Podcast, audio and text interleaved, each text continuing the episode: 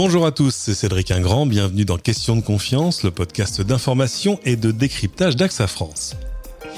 Comment mettre fin au harcèlement de rue? Si l'on pouvait décrire la drague comme une main tendue, le harcèlement, lui, tient plutôt de la main qui s'abat. Sifflements, regards insistants, insultes, interpellations, le sentiment d'insécurité des femmes dans l'espace public est aujourd'hui une réalité à prendre au sérieux. La preuve tient d'ailleurs en un seul chiffre édifiant. 100% des utilisatrices des transports en commun disent avoir déjà été harcelées au moins une fois, alors même qu'évidemment tout ça est d'abord répréhensible, illégal et largement condamné par l'opinion et la morale. Alors comment endiguer ces comportements, comment reconnaître une situation de harcèlement, comment réagir aussi en tant que victime, mais aussi en tant que témoin? On en parle aujourd'hui avec une experte, c'est la présidente de la Fondation des femmes. Bonjour Anne-Cécile Melfer.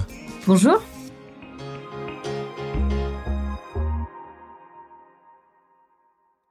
Alors, d'abord deux mots, qu'est-ce que c'est que la Fondation des femmes?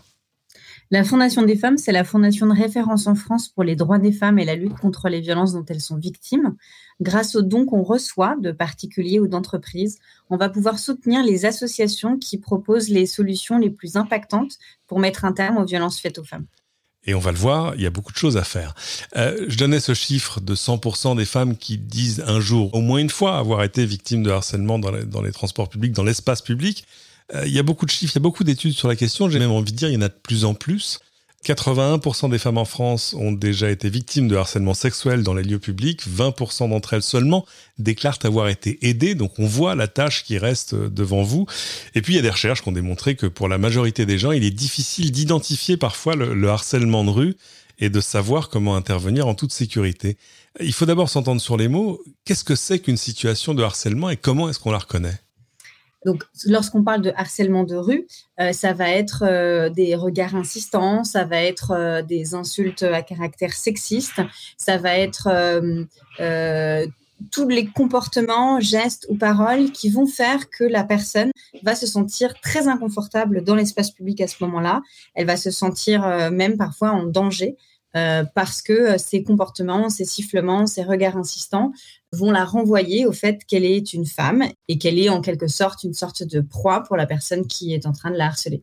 Le harcèlement, c'est pas forcément répétitif. C'est ça. Hein. Quand, on parlait par exemple de harcèlement sexuel en entreprise, c'est-à-dire des comportements répétés, pas juste un geste déplacé, mais la répétition dans le temps de ce genre de choses. Évidemment, dans la sphère publique, dans la rue, dans les transports en commun, il suffit d'un geste en fait.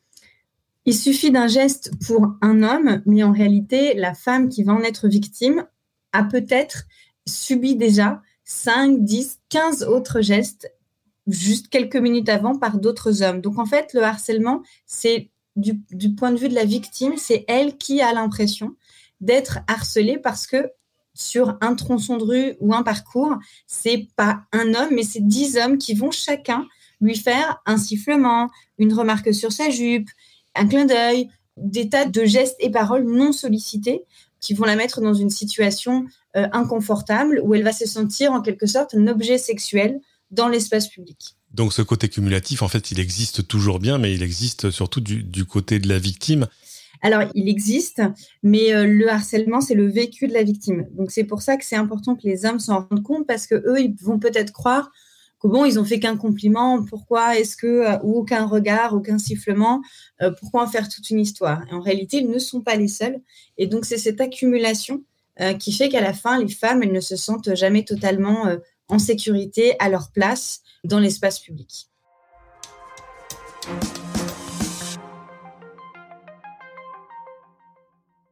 On a évidemment l'impression, au moins empirique, hein, que le harcèlement de rue est aujourd'hui quelque chose qui progresse en France. Alors, au travers de ce que nous disent ces études, souvent aussi de, témoignages de proches, on a tous entendu ce genre de témoignages, mais et puis aussi peut-être de cas plus médiatisés.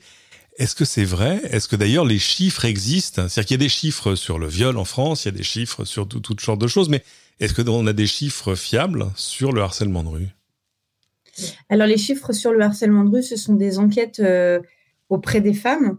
Donc, quand on leur demande, euh, il y a une enquête du Conseil à l'égalité femmes-hommes sur les femmes qui prennent les transports en Ile-de-France. L'enquête qui est souvent citée, c'est sur les femmes qui prennent les transports en commun en Ile-de-France.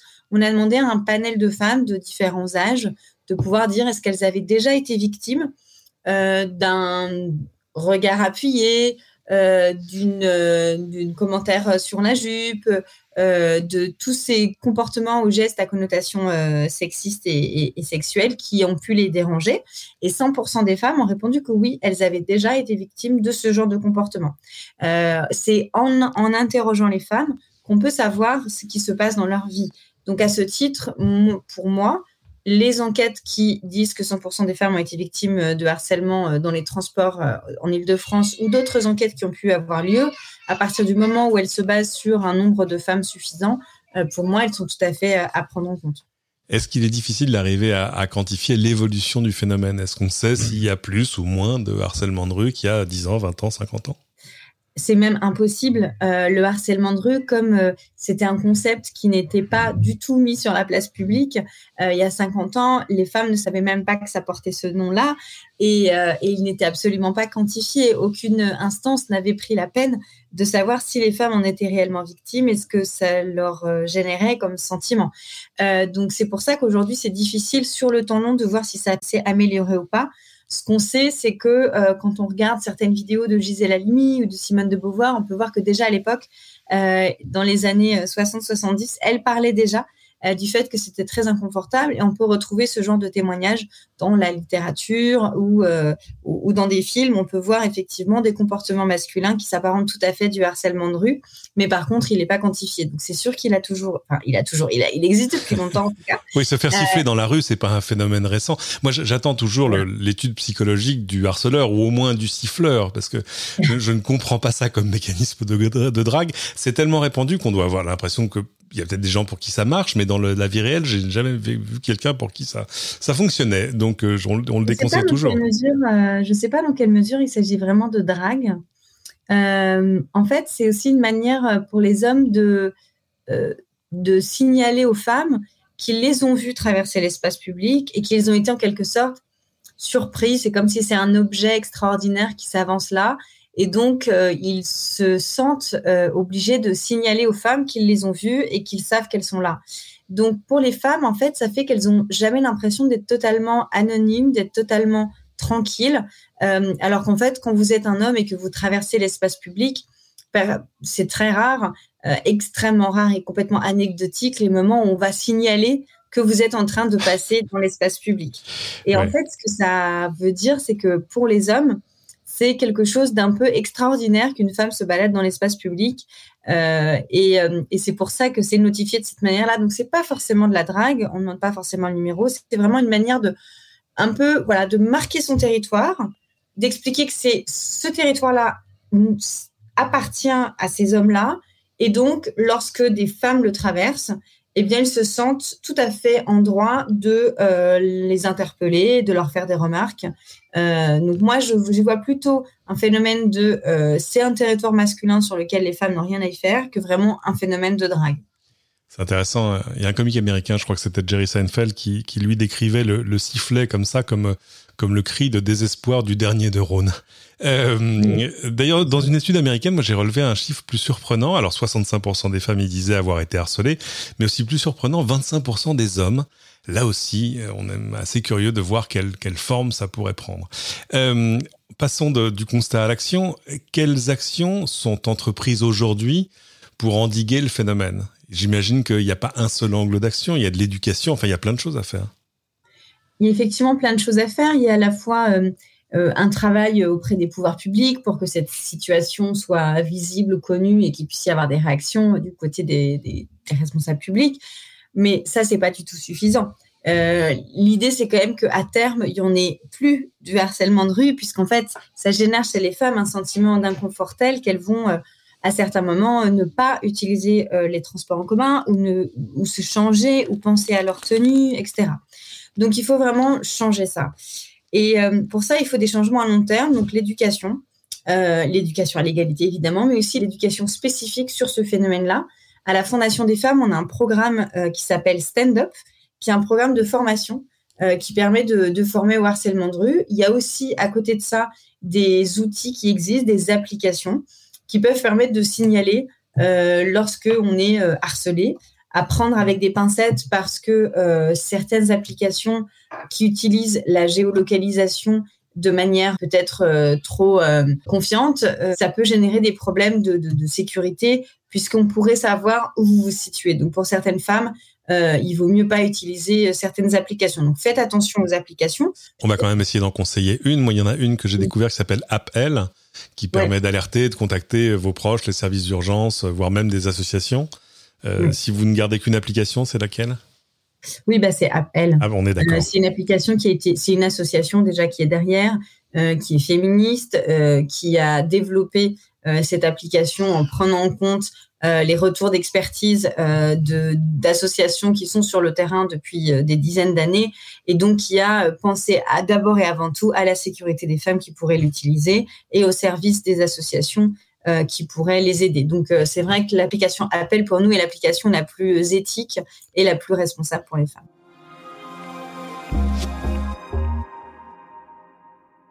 Vous avez évoqué Stand Up, qui est ce, programme de formation que vous avez lancé avec d'autres partenaires. Et qu'est-ce qu'on y enseigne et à qui on parle?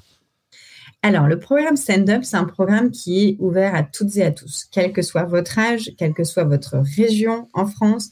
Vous pouvez vous former à stand-up, vous pouvez vous former à stand-up en ligne sur euh, standup.fr et puis vous pouvez vous former aussi donc avec des petites vidéos et vous pouvez aussi vous former avec des formatrices qui vous proposent des ateliers soit sur Zoom euh, ou des ateliers aussi euh, dans les villes près de chez vous. Donc il faut regarder sur le site de la Fondation des femmes pour avoir des créneaux de formation avec des vraies formatrices en ligne.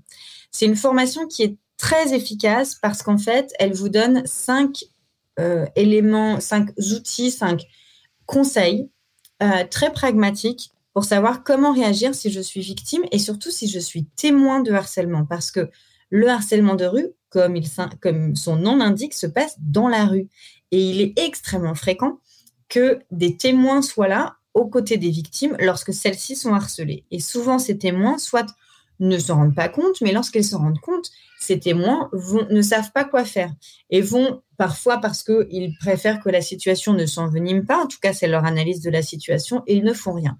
Après, ils rentrent chez eux et ils se sentent un peu mal parce qu'ils n'ont pas fait ce qu'ils auraient pu faire pour aider. Donc nous, ce qu'on va faire, c'est qu'avec cette formation, on vous donne cinq outils très simples et très rapides à intégrer qui vous permettent, la prochaine fois que vous êtes témoin de harcèlement aux victimes, de réagir ces cinq euh, choses très simples à, retenir, ces cinq verbes qui commencent par la lettre D, c'est pour ça qu'on appelle ça les cinq D. Le premier d'entre eux, c'est déléguer. C'est-à-dire, si jamais vous voyez une situation de harcèlement et que vous ne vous sentez pas, vous, en capacité de réagir, peut-être qu'autour de vous, il y a quelqu'un qui peut le faire. Si vous êtes un enfant, un adolescent, tournez-vous vers un adulte. Si vous êtes adulte et que euh, il y a un conducteur, un chauffeur de bus, allez parler au chauffeur de bus. Bref, toute autorité qui, euh, peut euh, vous aider à faire en sorte d'avoir une autorité suffisante aussi pour, intervenir sur la situation. Vous pouvez, et ça, ça dépend vraiment de chacun ou de chacune, donc faites en fonction de votre personnalité aussi. Vous pouvez demander directement, vous dirigez la situation, vous allez vers la personne et vous lui dites arrêtez, je comprends ce que vous faites, je vois ce que vous êtes en train de faire, ça suffit, arrêtez. Soit parce que vous êtes une victime, vous pouvez dire arrêtez, ça me met mal à l'aise, soit parce que vous êtes un témoin et vous pouvez dire arrêtez, je vois que tu es en train, que la jeune femme est en train de se sentir euh, mal, euh, donc mhm. je vous demande d'arrêter. Et en fait, parfois ça marche très bien. Après, il faut le faire si on se sent de le faire, évidemment. Bien sûr. Une autre manière de réagir, donc la troisième manière de réagir, donc après déléguer, diriger, le troisième D, c'est le D de documenter. Si vous vous sentez en sécurité, vous pouvez prendre une vidéo ou une photo de la situation et vous pouvez surtout ensuite proposer ce matériel à la victime pour qu'elle puisse témoigner ou porter plainte. Surtout cette vidéo, ne l'utilisez pas pour les réseaux sociaux, c'est pas l'objectif parce que vous ne savez pas cette victime euh, dans quelle situation elle est. Peut-être qu'elle n'avait pas le droit d'être à cet endroit-là, à ce moment-là. Donc peut-être que vous allez la mettre dans une situation encore pire que vous ne le pensez. Donc surtout, on ne diffuse pas d'images sans l'autorisation des personnes. Donc ça, c'est extrêmement important. Le quatrième D, c'est le D de distraire. Donc après déléguer, documenter, diriger, vous pouvez distraire. Donc ce qui se passe lorsqu'il y a une situation de harcèlement et surtout lorsque celle-ci s'installe dans le temps, il va y avoir comme une bulle qui se forme entre les deux personnes et il faut absolument briser cette bulle parce que la, victime, elle va se sentir complètement dominée et, et elle va se sentir sous l'emprise en fait de la personne qui est en train de la harceler. Donc, faites semblant, par exemple, de connaître la personne harcelée. Dites-lui Oh, Mélanie Oh, comment ça va? Ouais. oui, c'est un, un, truc connu. C'est facile de se projeter en disant Tiens, dans cette situation-là, je ferais ça. C'est un peu plus dur probablement de passer à l'acte parce que j'imagine que les témoins aussi sont parfois dans la même situation de sidération que les victimes, en fait. Oui, et mais c'est quand même pas exactement la même chose. Alors déjà, comme je vous l'ai dit, hein, euh, donc là, c'est quatre délégués documentés dirigés au distraire. Euh, ne les faites que si vous sentez de les faire. Et, mais sûrement que c'est déjà ces 4 D, vous voyez bien que euh, peut-être que dans certaines situations que vous vous remémorez, à certains moments, vous auriez peut-être pu utiliser l'un de ces dés. Alors après, chacun fait en fonction de sa personnalité. Moi, je pense que distraire, par exemple, c'est quelque chose qui me correspond peut-être un peu mieux. Je pense qu'arriver vers la fille et lui dire Ah, c'est ici qu'on descend, c'est quel arrêt après Châtelet? Voilà, quelque chose un peu de une question idiote, comme si j'étais une touriste et je n'ai pas vu qu'il y avait ce harcèlement. Ça permet de couper les choses et à la victime de respirer et de pouvoir euh, aussi euh, renoncer. C'est deux, autres, euh, deux autres mots en D, désamorcer et la désescalade en fait. Voilà. Et en fait, changer le sujet c'est changer, en fait, c'est briser cette, euh, cette bulle et vraiment permettre à la victime de souffler et de pouvoir, y compris, s'accrocher à vous pour partir. Euh, mais si vous ne vous sentez aucun de ces 4 D, vous pouvez à minimum, une fois que la situation est passée, parce que parfois c'est plus rapide, parfois mhm. ça, on s'atteint, mais parfois c'est rapide, la personne après, elle est toute seule. Ce que vous pouvez faire tout simplement, c'est aller la voir et dire, est-ce que ça va? J'ai vu que cette personne t'avait harcelé Comment te sens-tu? Est-ce que tu veux que euh, je t'accompagne? Euh, Voilà, comment ça va? J'ai vu la situation. Tu n'étais pas seule, en tout cas, j'ai bien vu. Et sache que si tu as besoin, je peux t'aider. Euh, ça, c'est quelque chose que on peut peut-être aussi plus facilement faire que s'interposer dans une situation. Et en tout cas, ça peut être extrêmement important pour que la personne ne se sente pas seule après coup.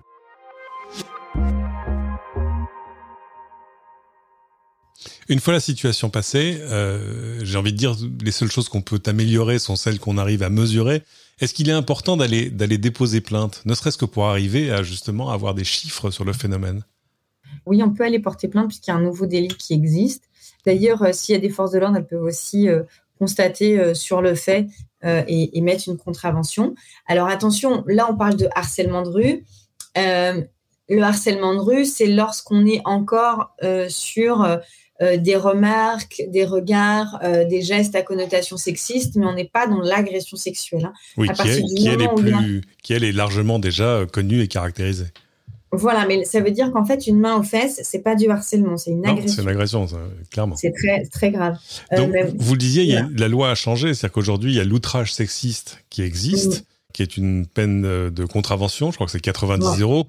Mais peu importe, l'important, d'abord, c'est de prendre des marques et puis de faire en sorte que les récidives, elles soient punies euh, plus durement, j'ai envie de dire. Oui, mais au-delà des récidives, en fait, ça pose un interdit dans la société. Moi, je crois au caractère pédagogique de la loi, euh, puisqu'en fait, on va pas. Euh, le vol est interdit, mais on court pas. Enfin, on peut pas être derrière tout le monde. Euh, mais euh, donc même chose pour le harcèlement de rue. On sait bien que toutes les personnes qui harcèlent ne vont pas avoir des amendes de 90 euros.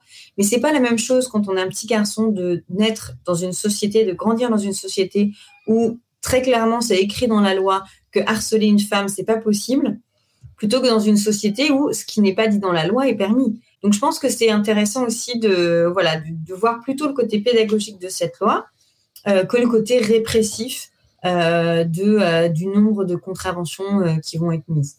Après, c'est sûr que si jamais il n'y a jamais personne qui est qui a de contravention et que malgré le fait qu'il y ait la police qui passe juste à côté, que la personne harcèle, que la police ne fait rien, bon, là c'est sûr que ça peut porter préjudice au combat.